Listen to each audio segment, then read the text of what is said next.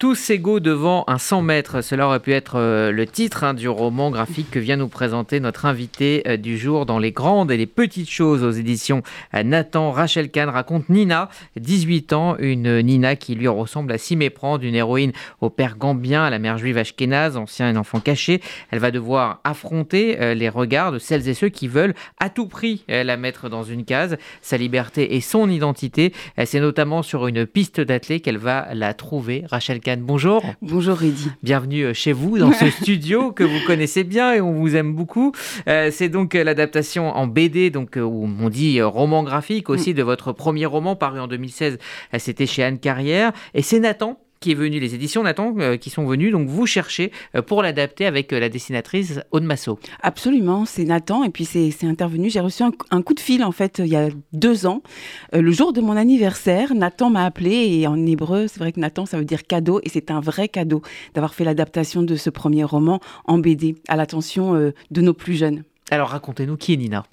Nina, c'est une jeune femme en construction. C'est une jeune, une jeune femme, comme vous l'avez raconté, qui me ressemble un peu, qui a euh, ses origines euh, du monde entier, avec euh, dans son sang deux crimes contre l'humanité, on va dire. D'un côté effectivement la Shoah, l'esclavage, la colonisation, et qui va décider de grandir et en grandissant peut-être de se faire son propre récit. De, se dire que finalement, il y a la grande histoire, mais dans cette grande histoire, celle de ses parents, comment on arrive à se créer son propre récit, sa petite histoire, et peut-être devenir quelqu'un alors, ce qui euh, euh, sort, peut-être plus encore, ressort dans cette BD, peut-être encore plus que dans le roman, c'est la bienveillance euh, de la famille. ce grand-père qui aime la vodka, ce, père extrêmement protecteur aussi, la maman aussi, comme s'il y avait un, contraste entre l'harmonie de, ce foyer monde et la dureté, voire la violence terrible du, monde extérieur. Exactement, c'est ce que je voulais raconter.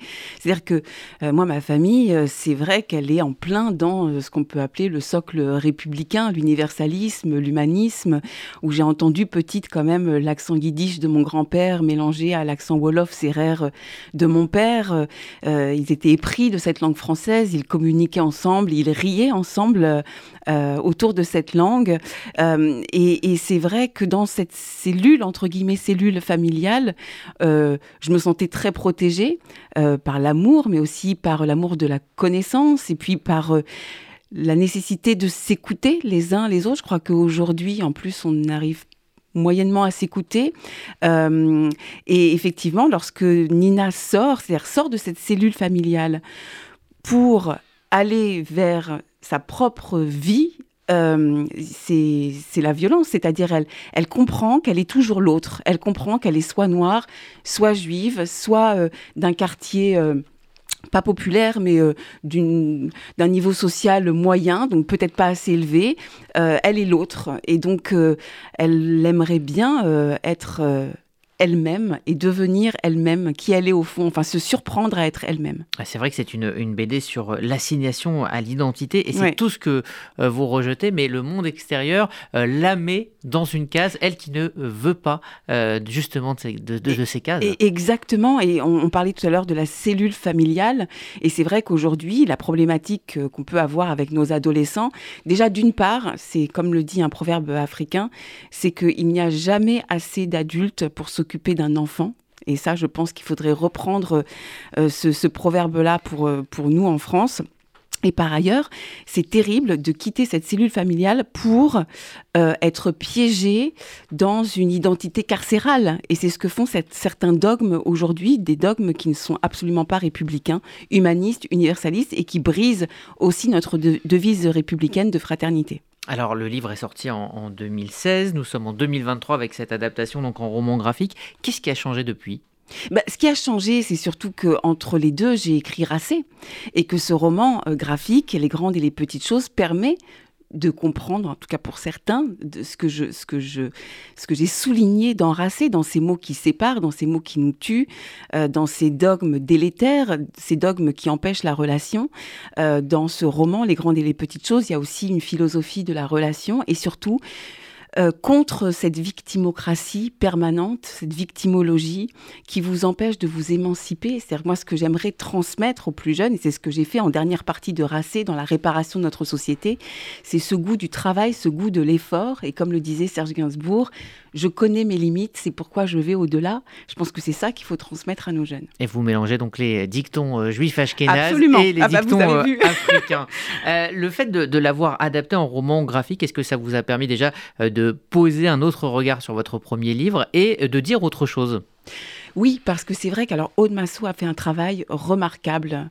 Euh, c'est vrai que les scènes avec euh, le grand-père de Nina sont extrêmement touchantes. Elle a fait un travail sur les couleurs qui disent beaucoup de choses en sous-texte. Et c'est vrai que avec l'image, mais c'est comme avec la musique en fait. Il y a toutes ces choses qu'on n'arrive pas forcément à dire dans un roman, qui sont dans l'indicible euh, et, qui sont exprimées. Et pour travailler avec les plus jeunes, moi c'est vrai que les interventions, mais même que ce soit en détention que je fais, ou les, interventions que je fais euh, au collège ou au lycée, ça prend du temps et puis en plus ils n'ont pas un appétit euh, grandissant pour les mots, les textes et la lecture de romans.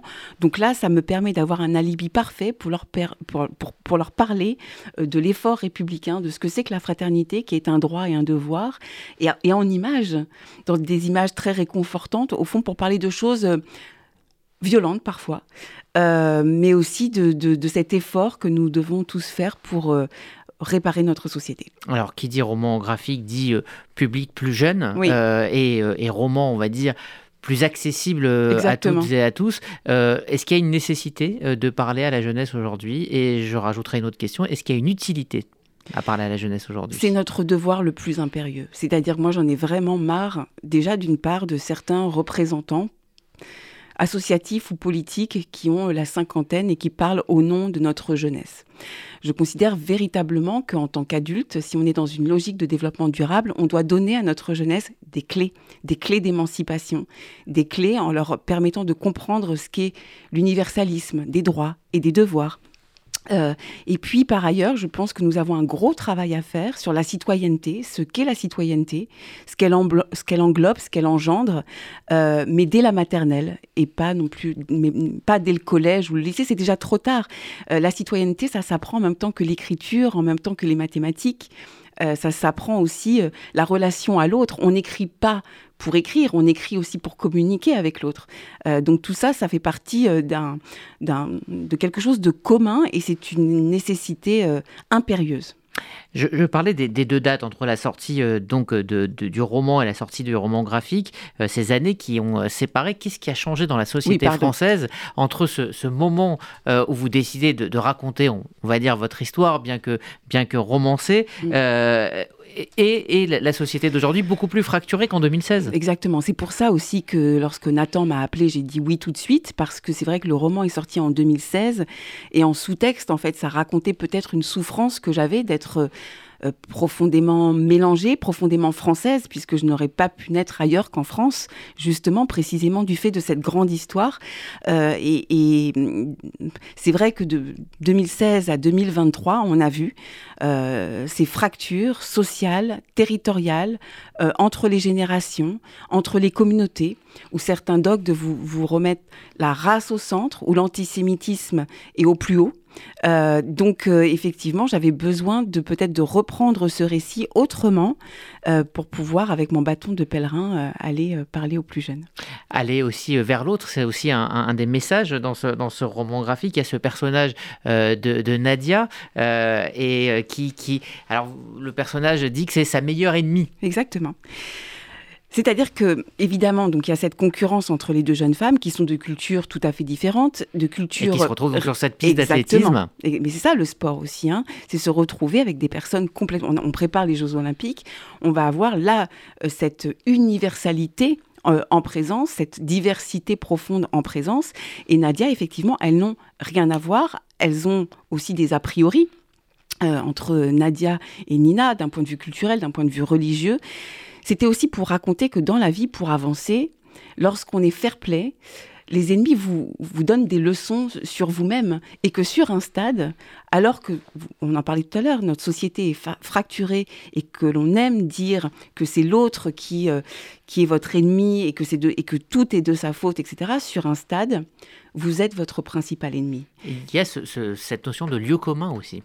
exactement. D'espace commun à partager. D'espace commun. Et puis après, le stade, c'est vrai qu'en sous-texte, c'est quand même un clin d'œil, évidemment, à la culture puisque le, théâtre, c'est le stade euh, d'un côté, évidemment le sport, évidemment la démocratie, l'hémicycle mais aussi euh, des drames qui ont, pu se passer euh, sur les stades. C'est-à-dire que les stades, c'est des lieux, on se souvient du Rwanda, on se souvient aussi malheureusement du Veldiv, et que ça peut être aussi un stade, le lieu d'une victoire pour nos humanités. Quelles sont pour vous les grandes et les petites choses de la vie? Les grandes, euh, ça peut être des, grandes dates, mais je crois que les grandes et les petites choses, c'est surtout le partage et l'amour. Alors depuis euh, quelques années, et notamment depuis euh, le succès euh, de, Racé, un livre qui a été euh, récompensé et, salué pour ce qu'il amenait justement au débat. Vous parliez tout à l'heure de, bâton de pèlerin. Vous intervenez dans le débat public pour rappeler cette parole. Est-ce que vous avez l'impression d'être entendu? Ça fait plusieurs années, on vous a entendu sur RCJ, sur bien d'autres médias, toujours porter ce message d'universalisme. Est-ce que vous avez l'impression qu'il reçoit un écho ou est-ce que vous avez toujours l'impression de parler dans le vide? Non, j'ai pas du tout l'impression de parler dans le vide. Et c'est vrai que Racé a été récompensé. C'était une, surprise. Euh, il a été récompensé euh, sur la laïcité, sur la politique, mais aussi sur nos droits fondamentaux. Euh, et c'était très touchant. Après, c'est un vrai travail par rapport à soi, parce que c'est vrai que l'universalisme, l'humanisme, c'est une, une, ligne de crête au fond. Mais l'écho, lorsque je vais à la rencontre des jeunes aussi, euh, mais aussi des moins jeunes de toutes les générations, j'ai l'impression que ce message passe très bien. Sauf que euh, je parle au fond à une majorité silencieuse. J'ai l'impression que les, gens attendent cette parole, mais qu'ils ont peur aujourd'hui de s'exprimer. Il y a quelque chose de terrible aujourd'hui, c'est pas la censure, c'est l'autocensure. On a beaucoup de responsables qui partagent, mais qui ont peur de de parler euh, de, nos humanités, de, de, se dire qu'en France, on n'a pas à mettre la race au centre, on n'a pas à mettre notre genre au centre. Pourtant, de plus en plus de jeunes aujourd'hui disent que, euh, pensent que la loi religieuse euh, va au-dessus, est au-dessus de, des lois de la République, de la laïcité. Parce qu'on leur a mal transmis. Parce qu'en fait, en pensant ça, ils ne se rendent pas compte qu'ils se mettent une balle dans le pied pour leur avenir. Et les enseignants dans tout ça Comme je le disais tout à l'heure, je pense que c'est à tous les niveaux. C'est-à-dire qu'en en France, c'est vrai que lorsqu'on voit un petit ou un adolescent, on se, on se, sent pas responsable pardon, de lui, alors même que je trouve que les, tous les adultes, que ce soit dans les clubs sportifs, dans les clubs de théâtre, les professeurs, les parents, les cousins, les cousines et, et, et par ailleurs les concitoyens doivent être responsables de tous les enfants.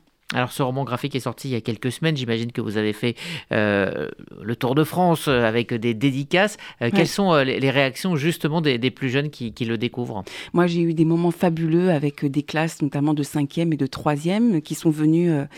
au festival d'Angoulême.